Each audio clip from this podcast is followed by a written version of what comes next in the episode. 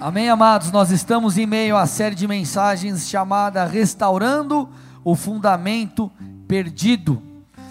E como eu falei na quinta-feira, na primeira mensagem da série, essa é uma das principais séries de mensagens que eu ministrei, eu venho ministrando nessa igreja.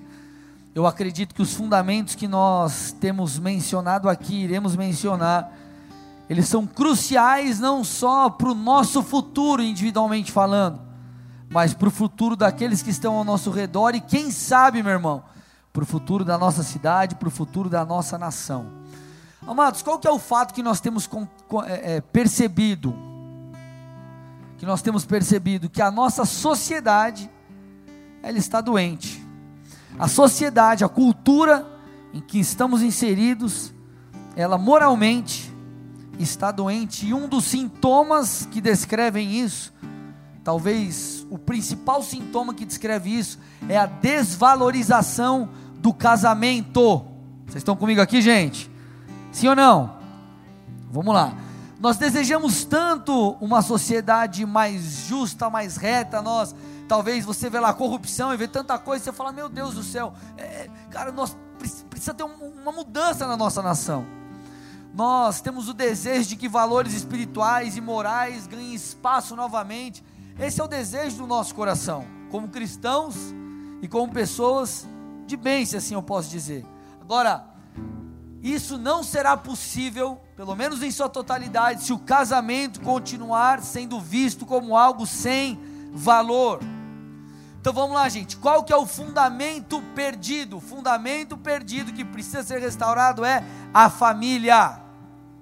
A família é o fundamento que se perdeu ou tem se perdido no decorrer dos últimos anos ou dos últimos tempos. E nós, como cristãos, precisamos levantar a bandeira da família e do casamento. Porque, gente, vamos lá. Quando o casamento perde a importância e deixa de ser visto como algo admirável, como algo que nós ansiamos, a família, sabe o que acontece com ela? Ela se torna disfuncional e sabe qual é o resultado disso?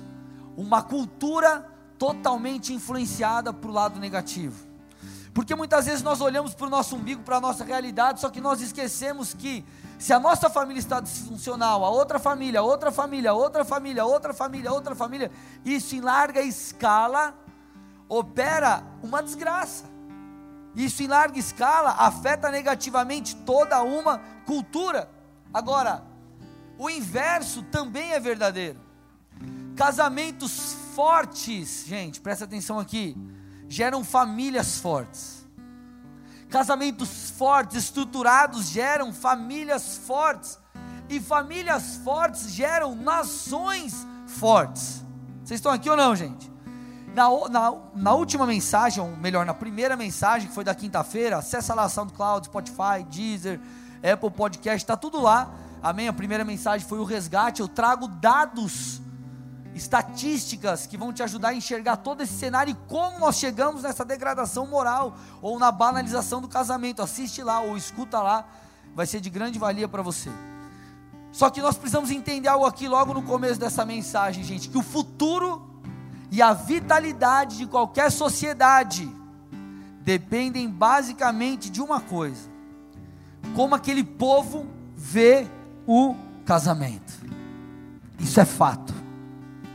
Amados, eu creio que uma das, se não a principal ferramenta de Deus para a transformação social, eu acredito que é a família. Uma das principais, se não a principal. Porque se a minha família é transformada, os meus filhos, e eu consigo guiá-los nos caminhos do Senhor, e meu filho também tem uma família estruturada, isso vai produzindo uma mudança de geração em geração.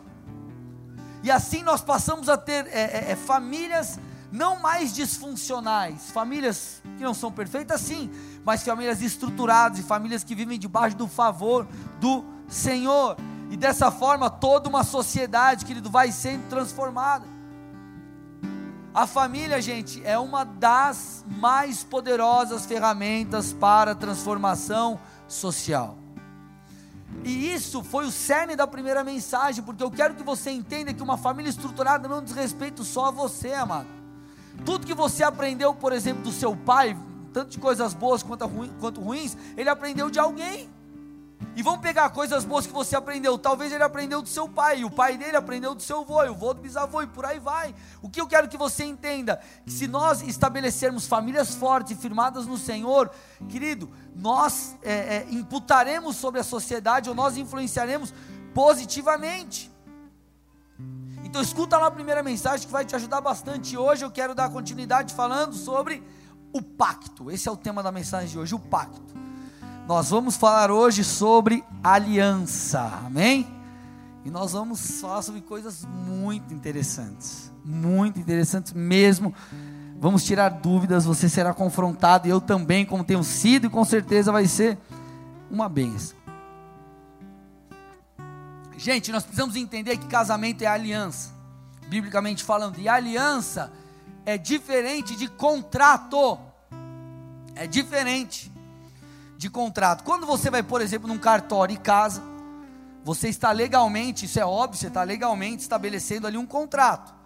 Só que esse contrato ele pode ser revogado. E qual que é o problema, amados? Dessa distinção entre aliança e contrato. Se nós acreditarmos que o casamento ele é apenas um contrato ou ele é um contrato em sua essência, nós entenderemos que nós podemos desistir desse casamento assim como nós desistimos da compra de um carro. E isso é o casamento para muita gente. Ah, não, casamento é um contrato. Você vai lá compra uma casa. Você está quase assinando o um contrato. Você fala, hum, quer saber? Não vou comprar essa casa, não, porque ela não tem um espaço para fazer a churrasqueira que eu queria. Ou você vai comprar o carro, depois você percebe que aquele carro está com defeito. Ou o cara não te contou de um problema que está no motor. Você fala, não vou mais comprar. Qual que é o problema? Quem tem na cabeça, ou na mente, ou no coração estabelecido que casamento é como um contrato, a pessoa acredita que isso é passível de desistência. Porém, meus amados irmãos, quando nós vamos para a palavra de Deus, nós percebemos que casamento é muito mais do que um contrato, casamento é aliança. Vocês estão aqui ou não? E aqui nós precisamos começar a prestar mais atenção. Querido, infelizmente, para muitos cristãos, inclusive, casamento é como um negócio. E qual que é a grande questão? Se casamento para você é um negócio, você está apenas visando o lucro. Então o cara pensa mais ou menos assim: enquanto esse casamento está me dando lucro, eu permaneço com essa pessoa. A partir do momento que esse faturamento cair, ou a empresa quase quebrar, entrar no vermelho, eu pulo fora. Olha para o irmão do seu lado, olha para tua esposa, para o teu marido e fala assim: casamento não é um negócio.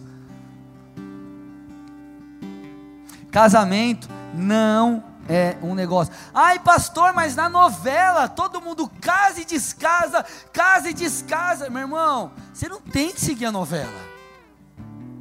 Você não tem que seguir o que está sendo falado na, na, na, na, Netflix. Você tem que seguir a Bíblia, irmão. Vocês estão aqui ou não? Nós somos, nós somos crentes. Nós é crente, amém, gente? A visão bíblica de aliança é o oposto dessa visão de contrato, essa visão de, de negócio. O casamento tem que me dar lucro, o casamento tem que me dar, enfim, faturamento caiu, eu vou abrir mão. Meu irmão, aliança, biblicamente falando, aliança é um compromisso que não deve ser rompido. Aliança é um compromisso que não deve ser rompido. Essa é a verdade bíblica acerca do casamento e nós vamos construir algo aqui essa noite. Vamos lá, vamos começar a funilar e a coisa vai ficando mais pesada, dá tempo de você ir embora ainda, amém? Malaquias 2, 13 a 16, abra aí comigo.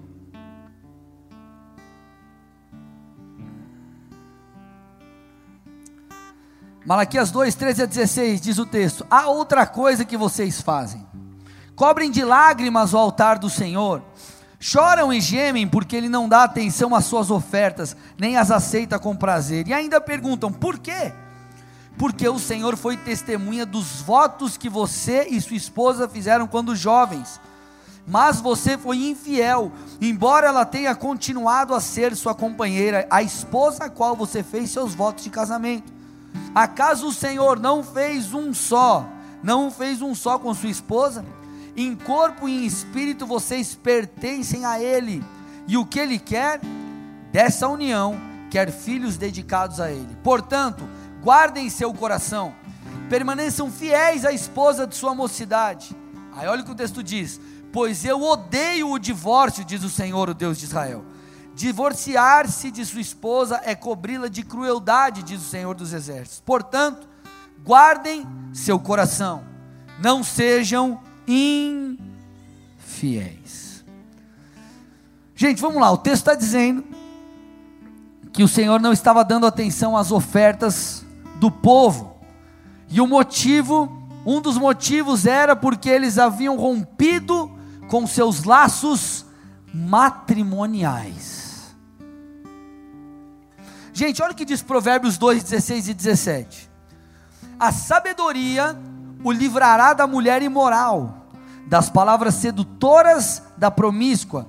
Ela abandona o marido, o companheiro de sua juventude, e ignora a aliança que fez diante de Deus.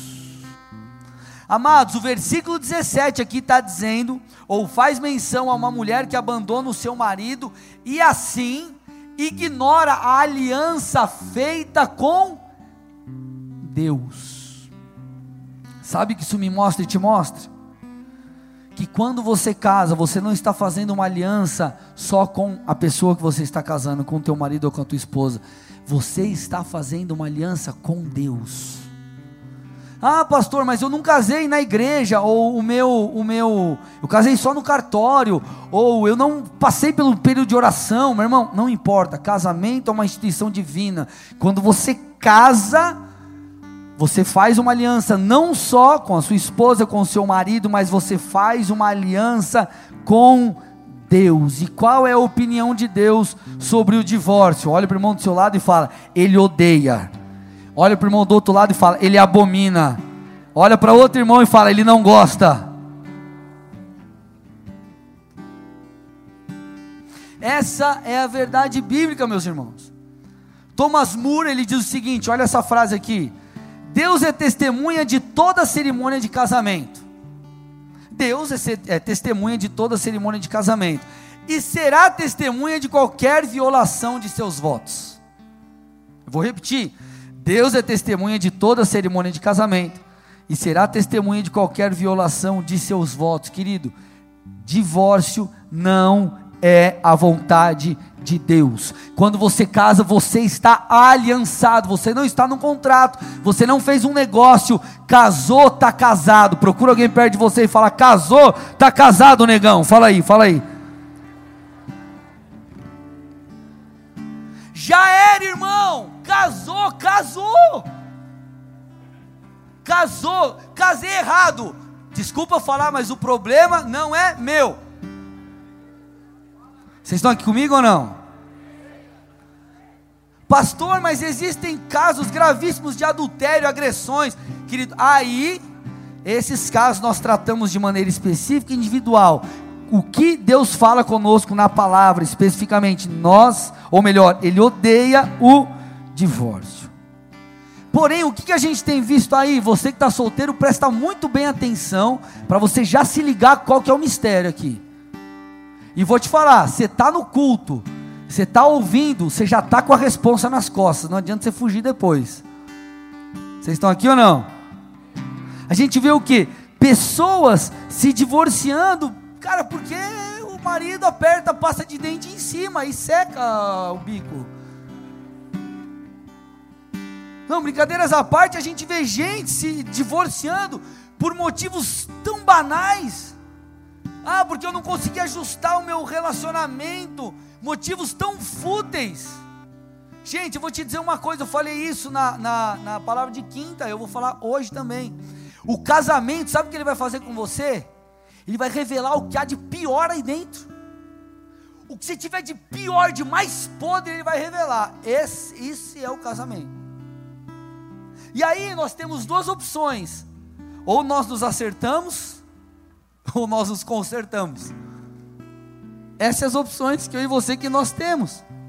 Ou melhor, ou você age com maturidade e humildade para reconhecer os seus erros, pedir perdão e mudar? Ou você faz igual uma criança, você chora e desiste. Olha a pessoa do seu lado e fala: você tem duas opções. Ou você pede perdão e se acerta, ou você chora e desiste. Gente, quando meu filho não consegue montar um brinquedo, sabe o que ele faz? Ele reclama, dá piti e larga o brinquedo. Tem muita gente que pega o casamento, chora, dá piti e larga. Só que só tem um problema. Meu filho tem cinco anos. Quantos anos você tem? Vocês estão aqui ou não? Eu preciso ser firme, igreja. Eu preciso ser firme. Você precisa entender qual é a seriedade do casamento. Querido, Deus odeia. Deus odeia, Ele abomina o divórcio. E se Deus odeia o divórcio, você também tem que odiar. Agora você não tem que chegar e falar, ah, então tem que ficar com essa desgraça do meu lado até morrer. Que ela morra antes de mim para eu desfrutar de um casamento feliz.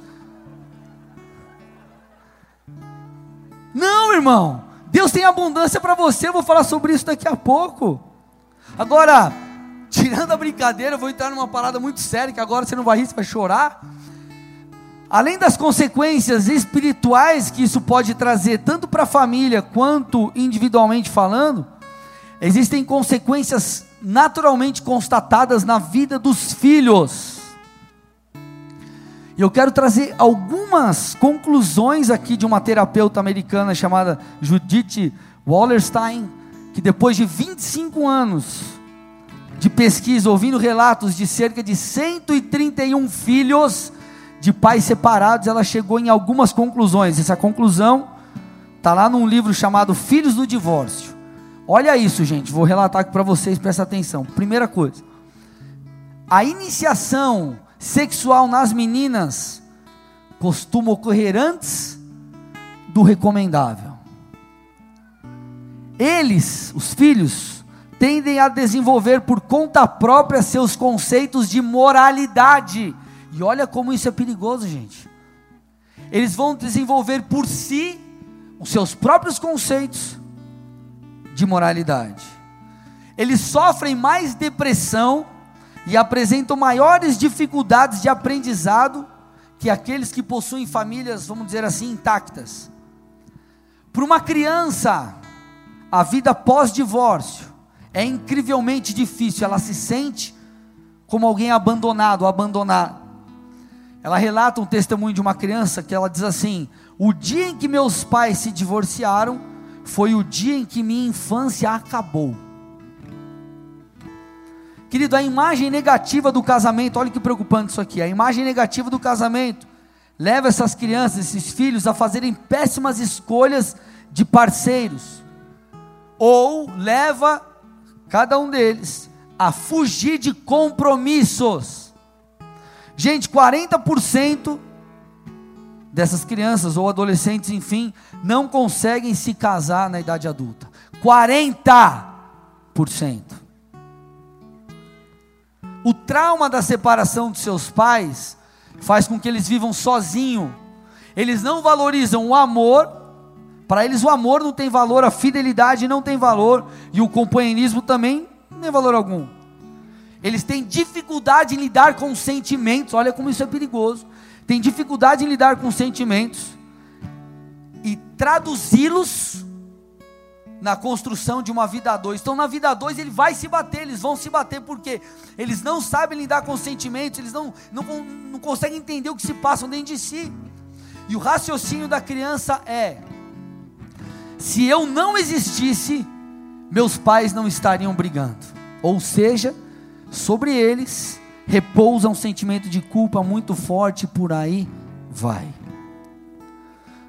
Amado, a sociedade está do jeito que está, um dos fatores é pela banalização do casamento. As pessoas brincam com casamento, as pessoas brincam com relacionamento. Igreja, me escute. O que mais tira a gente dos caminhos do Senhor, o que mais desvia as pessoas dos caminhos do Senhor e do seu propósito é relacionamento. Porque às vezes o cara até permanece bem, mas ele casou com quem não era para casar e ele se lasca. Nós vamos entender alguns padrões aqui, ou alguns princípios que a Bíblia fala sobre como fazer uma boa escolha, mas ou melhor, parte dessa boa escolha é conhecer quem você decidiu casar. Porque a aliança é muito séria. Depois que casou, negão, tá casado, não adianta você reclamar, você tem que trabalhar para resolver. Vocês estão aqui ou não? Amados, olha para você ver, vou trazer vários, vários textos aqui e algumas ideias para você compreender melhor. Os dez mandamentos, sabe como eles eram, sabe como eles foram chamados? Olhe para o irmão do seu lado e fala assim: as palavras da aliança. as palavras da aliança. E por que, que eu estou te dizendo isso? Porque uma das palavras da aliança, ou um dos mandamentos era: não adulterarás. Não rompa com essa aliança do casamento. Um dos mandamentos era sobre casamento: não adultere, não adulterarás. Casamento, meu irmão, é aliança. Agora, agora o bagulho vai ficar mais louco agora. Olha para o mundo do seu lado e fala: dá tempo de você ir embora.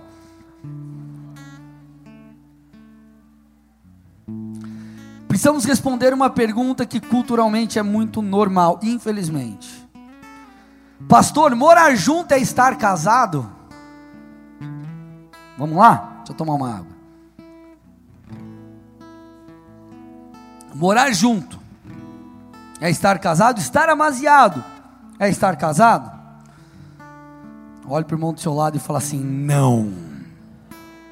Abre a boca bem, abre a boca assim bem e fala assim: não.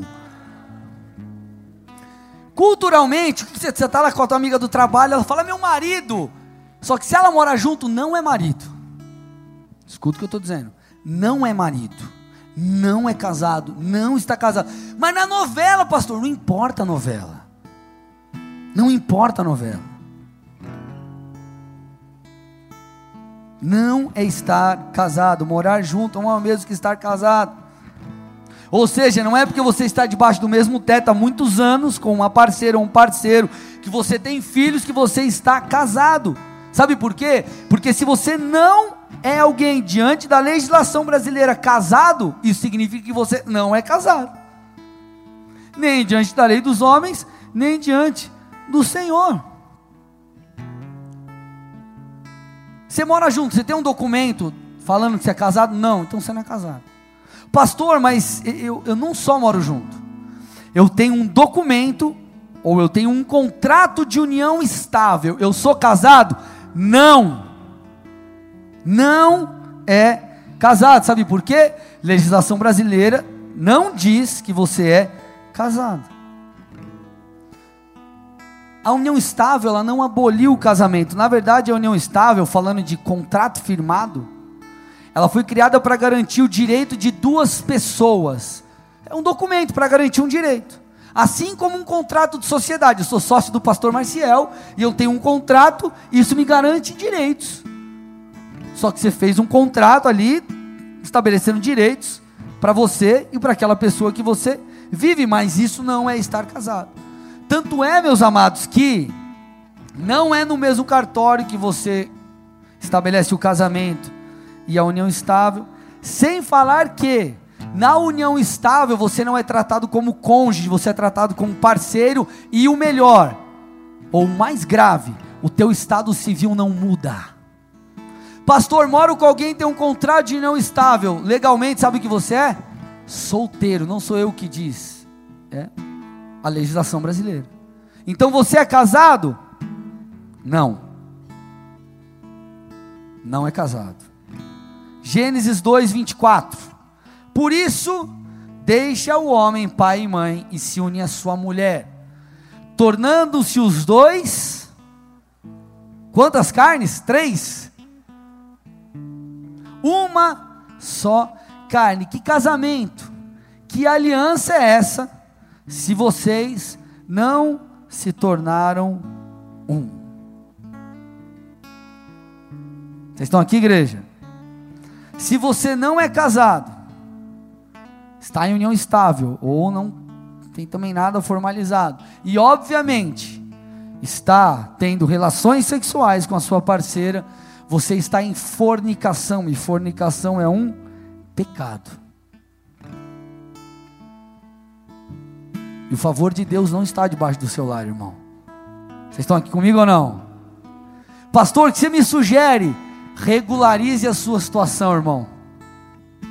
Amém? Regularize a sua situação. Amado, você consegue perceber a medida que a Bíblia trata o casamento? Porque na verdade, amados, a, as alianças, elas são inquebráveis. Alianças, por isso que você tem que entender que aliança é diferente de contrato. Por exemplo, se você pega isso aqui é um anel. Esse anel, ele representa o compromisso que eu tenho com Deus e com a minha esposa. Quando eu olho, eu não sei onde está o fim dela, não tem fim. Ela começa num lugar que eu não sei e ela termina num lugar que eu também não sei. Não tem fim. É uma aliança, não é um contrato. Eu não estou num negócio. Eu não estou ali, claro que eu tenho direitos e deveres. Eu não tenho tempo para falar sobre isso agora. No casamento eu tenho direitos e deveres, mas é uma aliança. E a aliança não foi feita para ser quebrada, não foi feita para ter fim. Olha o que diz Isaías, meus amados, Isaías 54, 10. Olha lá, porque os montes se retirarão, e os outeiros serão removidos, mas a minha misericórdia não se apartará de ti, e a aliança da minha paz não será removida, diz o Senhor que se compadece de ti. Então ele está dizendo: os montes vão se retirar, os outeiros vão ser removidos, mas a minha aliança não. A aliança da minha paz não será removida.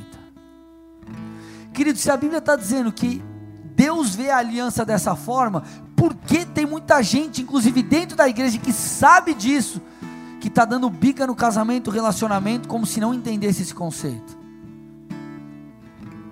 Por isso que a gente sempre orienta, cara, toma cuidado com quem você vai casar. Pensa bem antes de casar. Salmos 89, 34 diz: Não violarei a minha aliança, nem modificarei o que os meus lábios proferiram. Meu irmão, o que você proferiu quando você casou? Eu vou te amar na alegria, na tristeza, na saúde ou na doença, eu vou cuidar de você. Meu irmão, aliança é para o dia ruim. Quando está tudo bem é legal. Você está cheio da grana, vocês estão. É só love. Beleza, você está na praia, na lua de mel, meu irmão, tem tudo certo. Aí o filho nasce, aí o outro filho nasce. Aí vem o outro, e mais o outro, mais o outro. E a criança chora. E aí você está trabalhando que nem um cavalo doido e não descansa. E aí? Ou teu marido tem uma mania, tua esposa uma mania. Só quando você casou você já sabia, então não tem por que reclamar. Dá para consertar, mas você está entendendo o que eu estou dizendo aqui, amados? O Senhor disse: Eu não violarei a minha aliança. Se Deus vê assim as alianças, por que nós também não vemos as nossas da mesma forma? Deixa eu fazer uma pergunta aqui para você, meu irmão. Você pipoca quando a coisa fica difícil dentro de casa? Ou você resiste e honra a Deus? Olha o pessoal do seu, do seu lado e fala assim: vai pipocar ou não, irmão? Mas, pastor, pensa na mulher que eu tenho dentro de casa. Ou melhor, nem pensa, porque é tão ruim que melhor você não pensar. Pastor, tem uma zica dentro de casa, meu irmão. Casou? Vocês já aprenderam? Casou? Você já sabe, está casado. Casou? Abraça a zica. Pastor, tem um cavalo dentro de casa. Monta em cima do cavalo, irmã. Põe a coleira nesse cachorro.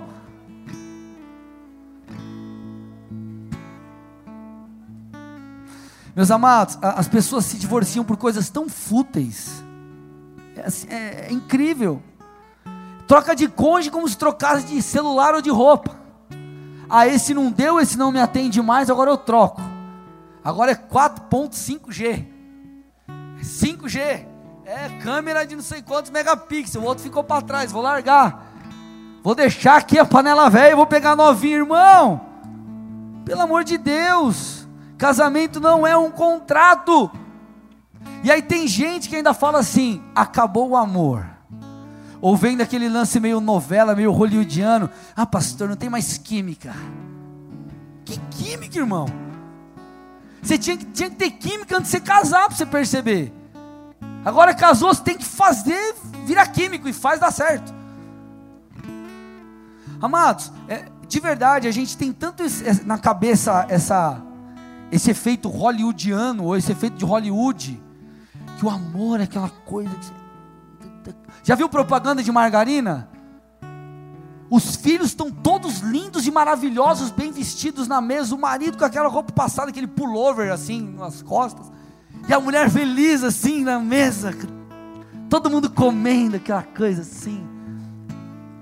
Quando você acorda na sua casa, tudo bem, nós temos alegria legal, tomar um café com a família, mas é tão assim. Às vezes você acorda, a criança chora, ela faz cocô, acaba a fralda, aí você está lá, vai buscar na farmácia, aí corre na farmácia que não tem mais fralda, você sabe o que você faz. E aí chora, outro reclama, aí você dá comida para um, ele derruba, aí você dá para o outro, outro cospe no chão, aí cai no sofá o café. Aí você, ai que legal! Essa é a vida real, irmão. Vocês estão aqui ou não? Sabe qual é o verdadeiro amor? 1 Coríntios 13. É o amor bíblico, tudo suporta, tudo crê, tudo espera. Esse é o amor bíblico. Esse é o amor bíblico. E é no casamento que Deus vai, vai revelar o que há de pior em você, para que você aprenda, eu e você possamos aprender a amar com esse amor. Ai, pastor, não tem mais conexão, querido, faz alguma coisa aí, ligação direta, sei lá. Dá um jeito. Teus irmãos, estou ligado como faz, pastor. Deixa com nós, resolvido o problema.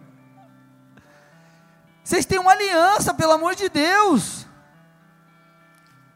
Qual é o seu papel se o casamento não está legal? Busque a sabedoria de Deus, faça curso. Amados, é, você vai iniciar uma nova profissão, ou você vai empreender, ou você vai fazer qualquer coisa, você muitas vezes estuda, procura, pesquisa. O cara vai casar, o cara não pesquisa para casar, não, assim, o que a Bíblia diz, ou o que ele tem que fazer, qual que é o papel dele. Nós precisamos buscar sabedoria, entendimento, conhecimento. Você precisa se esforçar para ter um casamento pleno. Você precisa buscar ajuda. Nós temos aqui, amados, não sei se você sabe, o Ministério de Famílias. Pastor Marcel e pastora Carol lideram esse ministério. Nós temos aqui cursos para noivos e namorados, cursos para casais, cursos para criação de filho pequeno, filho adolescente, cursos para mulher, cursos para homem, tem um monte de curso. A partir de hoje, sempre nós teremos alguém aqui do Ministério de Famílias para fazer aconselhamentos para casais. Temos o. Cadê o, os casais aí? Sobe aqui rapidinho, sobe aqui rapidinho. Vem aqui. Will. Cadê? A, a Mi está lá no projetor. O Fernando e a Dani. Sobe aí, Eloy Otávio. Tem mais alguém? Aqui, ó. O Will e a Miriam. A Miriam está lá no projetor. Deixa ela lá, senão vai. A Dani e o Fernando. O Otávio e a Heloíse. São pessoas que você pode procurar. Temos nós, pastores, são pessoas que estão aqui para te ajudar. Você não está sozinho, irmão. Amém? Você não está sozinho. Essa galera aqui é galera que tem bagagem, tem acompanhado, tem se capacitado, tem acompanhado famílias, tem dado frutos. São pessoas que você pode procurar. Obrigado, gente. Vocês podem procurar para te ajudar. Agora, o que não dá é para você dar uma bica quando tudo está ruim. Divórcio não pode ser uma porta. Pense comigo, tua casa, a gente sempre escuta essa ilustração. Você está numa casa, está na tua casa. Está pegando fogo, o que, que você faz? Você vai procurar uma porta, uma janela, algum lugar de saída, sim ou não? Agora, e se você está numa casa e começa a pegar fogo não tem saída, o que, que você tem que tentar fazer para sobreviver? apagar o fogo, sim ou não? No casamento é a mesma coisa. Se o divórcio for uma porta, um lugar de saída, uma opção, você sempre vai, vai buscá-la, porque o fogo vai começar a arder. Eu e você precisamos, querido, buscar auxílio do Senhor, para que tenhamos não apenas um casamento que permanece, mas um casamento abundante, porque essa é a promessa de Deus para nós, amados. De verdade, eu e minha esposa, nós somos muito diferentes, muito diferentes. E talvez você diga assim: puxa, que desafio, né, pastor? Não, é um benefício. Sabe por quê? Porque ela me completa e eu completo ela. É claro que, né? Ela foi muito mais beneficiada que eu, mas tudo bem. Essas é as horas, irmão, você tem que dar uma brincadinha. Brincadeiras à parte, ou não? Não, brincadeira. Deus tem para nós um casamento abundante. Teu casamento não é só você permanecer casado e falar, ô oh, deserto, vou passando pela prova, dando glória a Deus, glória a Deus, e vai no deserto, vai passando e vai passando. Aí, cara, aí, daqui a pouco você, meu, tá na prova, você, cara, tá difícil, tô caminhando, pastor, mas eu tô mancando, tô arrastando. Meu irmão, você tem que lutar para ter um casamento pleno.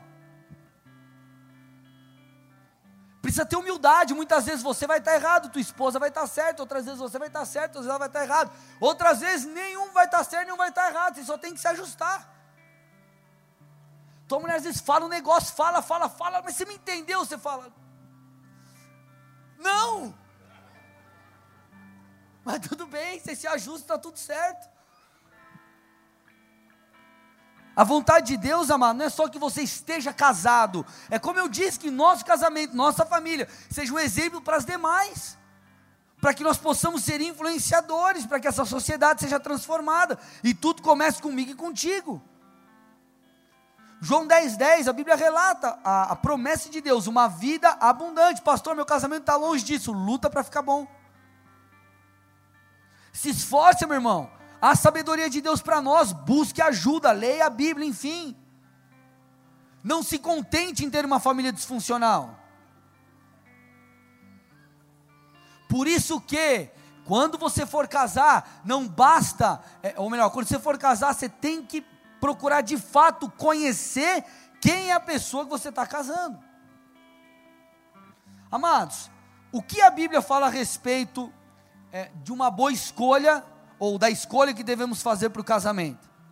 Quais são os padrões bíblicos ou o que a palavra de Deus traz como um apontamento?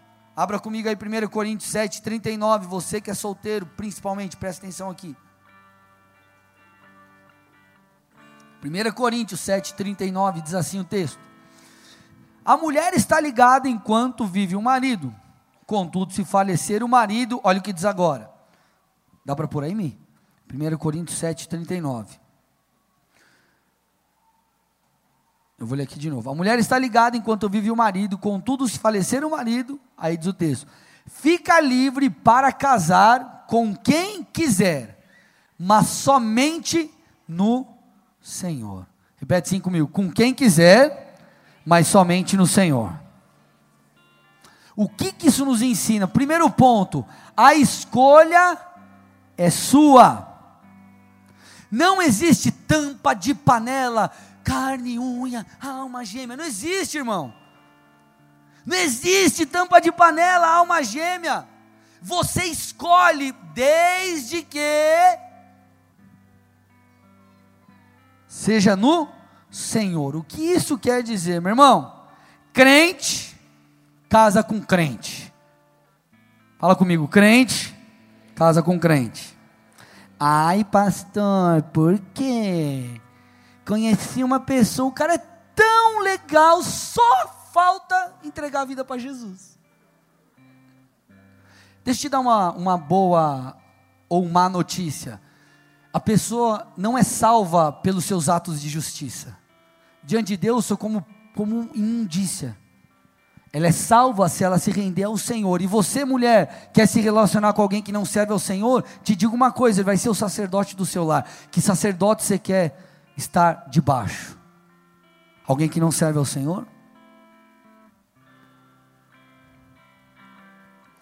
Amados, fé. Por que, que a Bíblia traz essa orientação? Fé, ela não é só uma questão de religião. Fé, ela dita a nossa maneira de pensar, nossa maneira de falar, nossa maneira de agir, ela dita as nossas escolhas, ela dita tudo isso, guia a nossa vida. E a quebra desse princípio, a Bíblia chama de jugo desigual. Jugo desigual. Jugo era algo colocado sobre os animais para travar um animal no outro. Se o jugo for desigual, ou seja, se eu tiver um cavalo e um pônei, ou bichos diferentes aqui, não vai ter como, ele vai ser disfuncional, um vai querer ir para um lado, para o outro, não, não tem, não tem conexão. E olha o que a Bíblia diz: não vos ponhais, 2 Coríntios 6, 14 a 16, não vos ponhais em julgo desigual com os incrédulos. Porquanto, que sociedade pode haver entre a justiça e a iniquidade? Ou que comunhão da luz com as trevas? Que harmonia entre Cristo e o maligno? Ou que união do crente com o incrédulo? Que ligação há entre o santuário de Deus e os ídolos? Porque nós somos santuários do Deus vivente, como ele próprio disse: habitarei e andarei entre eles, serei o seu Deus, e eles serão o meu povo. Pastor, mas eu vou ganhar o cara para Jesus, irmão. Irmã, não cai nessa. Não cai nessa. Vocês estão aqui comigo ou não? Amados, casamento é algo sério, e é tão sério essas questões, que a Bíblia diz que o Senhor julgará a todos que desonrarem o matrimônio. Amados, olha o que diz Hebreus 13, 4. Estou no final da mensagem, Hebreus 13, 4. Digno de honra entre todos seja um matrimônio bem como o leito sem mácula, porque Deus julgará os impuros e os adúlteros. Então nós vemos aqui, querido, a Bíblia falando que o casamento deve ser tratado com honra. Aqueles que desonram o casamento, vivendo, por exemplo, em fornicação, a Bíblia está dizendo, serão julgados pelo Senhor. Agora, que julgamento é esse? Amados, nós não temos muitos detalhes, mas uma coisa é dita clara nas Escrituras: os impuros serão condenados eternamente. Apocalipse 22, 15, põe para mim aí. Apocalipse 22, 15, olha o que diz o texto. Fora ficam os cães, os feiticeiros, os impuros, os assassinos, os idólatras e todo aquele que ama e pratica a mentira. Amados, esse texto está falando da cidade que o Senhor preparou para nós na, na, na, na eternidade. E ele diz que os impuros ficarão de fora. Impuro aqui no original fala sobre fornicação, fala sobre também, né, sobre fornicação, sobre pessoas que praticam relação sexual ilícita. Amado, sem falar que a Bíblia diz que Deus é vingador daqueles que desonram o corpo por meio de um pecado de ordem sexual. 1 Tessalonicenses, estou finalizando a mensagem. 1 Tessalonicenses 4, 3 a 7. Olha esse texto aqui, irmão, presta atenção. Pois esta é a vontade de Deus, a vossa santificação, que vos abstenhais da prostituição que cada um de vós saiba possuir o próprio corpo em santificação e honra, não com o desejo de lascívia como os gentios que não conhecem a Deus, e que nessa matéria ninguém ofenda nem defraude seu irmão. Porque o Senhor, contra todas estas coisas, como antes vos avisamos e testificamos claramente, é o vingador. Porquanto Deus nos chamou para a impureza, não nos chamou para a impureza, e sim para a santificação. Qual que é meu intuito com essa ministração? É duas: te trazer ensino, orientação, enfim, e temor. Pastor, você quer deixar a gente com medo? Quero. Você quer colocar um peso nas minhas costas? Quero. Você quer que eu saia daqui preocupado? Sim. Você quer que eu saia daqui morrendo de medo? Sim. Sim. Sabe por quê, gente? Porque casamento virou brincadeira, inclusive dentro da igreja. Virou brincadeira. As pessoas acham que casa, descasa, faz o que quer e que está tudo bem, que não dá nada, que está tudo certo. E Deus está se alegrando da minha vida. Casamento virou brincadeira. De verdade, gente, você tem que sair daqui com um peso na tua cabeça para quando você pensar em fazer besteira, você lembrar disso. Que Deus vai te julgar, que Deus é vingador. Tem que lembrar tudo isso. Quero que você lembre. Por quê? Porque, amado, no momento da tentação, o que nos faz não pecar é o temor. Sabe o que a Bíblia, diz sobre o adúltero? Provérbios 6,32. O que adultera com uma mulher está fora de si. Olha o que mais ele diz: só mesmo quem quer arruinar-se é que pratica tal coisa. Meu irmão, o texto está falando. Você adulterou, você está fora de si, cara. Você quer arrebentar com a tua vida, você quer acabar com você, você quer acabar com a tua família, você quer acabar com os teus filhos. Pastor, eu quero me separar. Sabe o que você faz? Chama teus filhos, te chama. Teu filho e tua filha, põe na mesa e fala assim: ó, filhinho, filhinha, papai, mamãe, papai e mamãe querem se separar, mas eu quero deixar uma lição para vocês de tudo isso. Lá na frente, quando você for casar com alguém, ou quando você estiver diante de um momento difícil na sua vida, sabe o que você faz? Você pula fora do barco.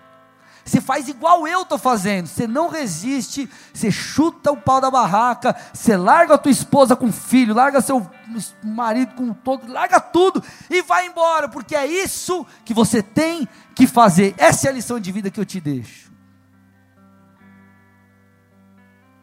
Vocês estão aqui, amados? O texto está falando só quem quer se arruinar faz tal coisa. Pastor, adulterei, o que, que eu faço?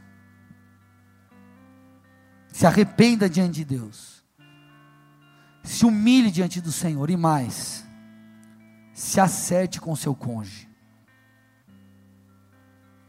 Pastor, mas ele vai brigar comigo e vai dar uma treta, meu irmão. O meu papel é te explicar o que a Bíblia diz Agora a escolha é tua diante da realidade da palavra.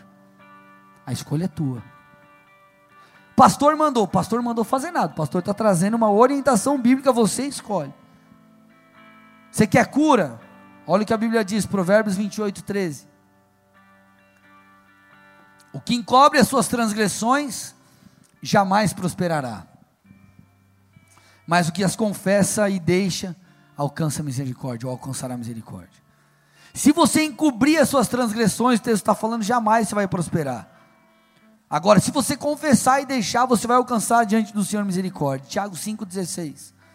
Confessai, pois, os vossos pecados uns aos, uns aos outros, e orai uns pelos outros, para serdes curados. Amados, todos esses princípios aqui é para que você viva o melhor de Deus. Nós estamos a cada mensagem restaurando o fundamento perdido e não tem como você reconstruir sem dor. Imagina uma casa que está toda quebrada, você precisa restaurar, você precisa reconstruir. Primeira coisa, você vai ter que derrubar alguns pilares, vai ter que derrubar algumas coisas, se não derrubar ela toda. Você vai ter que tirar um entulho para você então começar a construção. Então, meu irmão, dói, é difícil. E outra, meu irmão, de verdade, sabe qual é a real, nua e crua? Eu e você precisamos aprender a lidar com os nossos erros.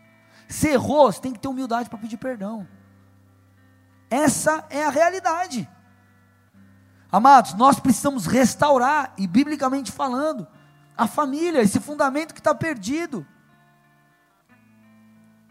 Amados, existe tanto. Eu não sei se vocês viram um vídeo aí que estava tava na, nas redes sociais, galera mostrando, não sei nem se passou na TV. A gente reclama de corrupção, de tanta coisa. Sabe o que aconteceu? Caiu um caminhão, quebrou um caminhão, sei lá o que aconteceu lá. Os caras no meio da estrada roubando um monte de TV. Quem viu isso daí? Era TV, não era que eles estavam roubando? E os caras amarradão, roubando um monte de TV. E aí depois o cara reclama do político. Nós precisamos mudar, e isso começa pela igreja, começa por mim e por você. Amado, se nós não restaurarmos a moralidade, a integridade, principalmente na família e no casamento, amado, não vai dar certo. Igreja, o que, que é isso? As pessoas tratam o casamento como se fosse um lixo, como se fosse um namorinho de escola. Como se fosse, ah, não, eu, se eu não tenho lucro, está tudo certo, eu acabo, arrebento e mando ela embora de casa. Ou mando ele embora de casa. Amados, nós temos que lutar não só para permanecermos casados, mas para, querido, vivermos em abundância, que essa é a vontade de Deus. Precisa de ajuda, dá sinal de fumaça, dá um alerta, procura alguém mas permaneça, porque, gente, nós daremos conta diante de Deus daquilo que fizermos com a nossa família, essa é a verdade. Nós daremos conta daquilo que fizermos. Querido, pelo amor de Deus, você está quase separando a tua mulher, está difícil. Procura ajuda, mas não vai procurar ajuda da tua amiga que está no quinto casamento, do teu tio que já casou seis vezes. Busca ajuda de pastores, de pessoas que vão te ajudar, mas amado, leva a sério o casamento. Solteiros, me escutem. Você tem que casar com quem está firmado no Senhor e você tem que conhecer a pessoa antes de você casar. Ai, mas ele é tão bonito, pastor. Ele tem um ponta direito, ponta esquerda e um meio ali. Irmão, pode, irmã pode ser lindo, maravilhoso, charmoso, você tem que conhecer. Ai, pastor, mas eu estou conversando com ele, eu estou orando faz um mês. O cara é perfeito, ele vai ser perfeito. Até um certo momento. Porque no começo, irmã, vai fazer tudo por você. Ele está te conquistando. Mas e depois? Ele vai fazer tudo por você. Tudo que você imagina, se quiser. Então, queridos, não sejamos ingênuos e ingênuas. Eu já, eu já tive que tratar com casamentos que o cara ele era, ele era grosso, estúpido, ele era agressivo no, no namoro. Casou, o que, que aconteceu? Porrada. Ai, pastor, mas não sabia. Sabia. Eu te pergunto, por que casou? É tão bonito, cheiroso, lindo, ungido, irmã. Por que casou? Amados, de verdade, não seja influenciado. Ah, eu estou solteira há 60 anos, irmão. Espera a hora certa. Não, brincadeiras à parte, é sério, gente. Porque se você está carente, irmão, se você está carente, irmã, a tendência é o primeiro que aparecer. É de Deus, tem três dentes, crente, tá certo. Vou casar, calma, irmã.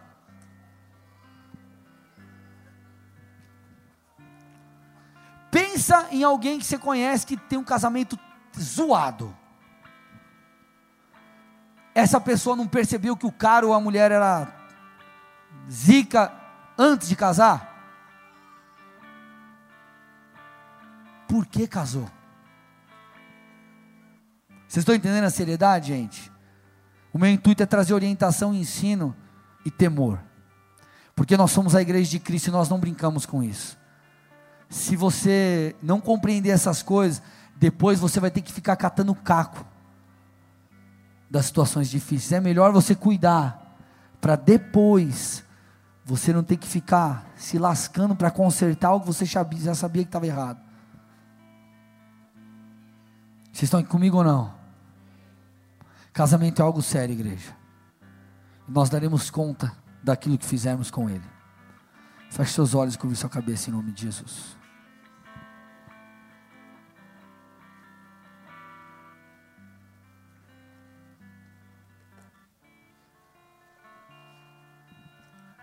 Amados, essa é uma palavra dura,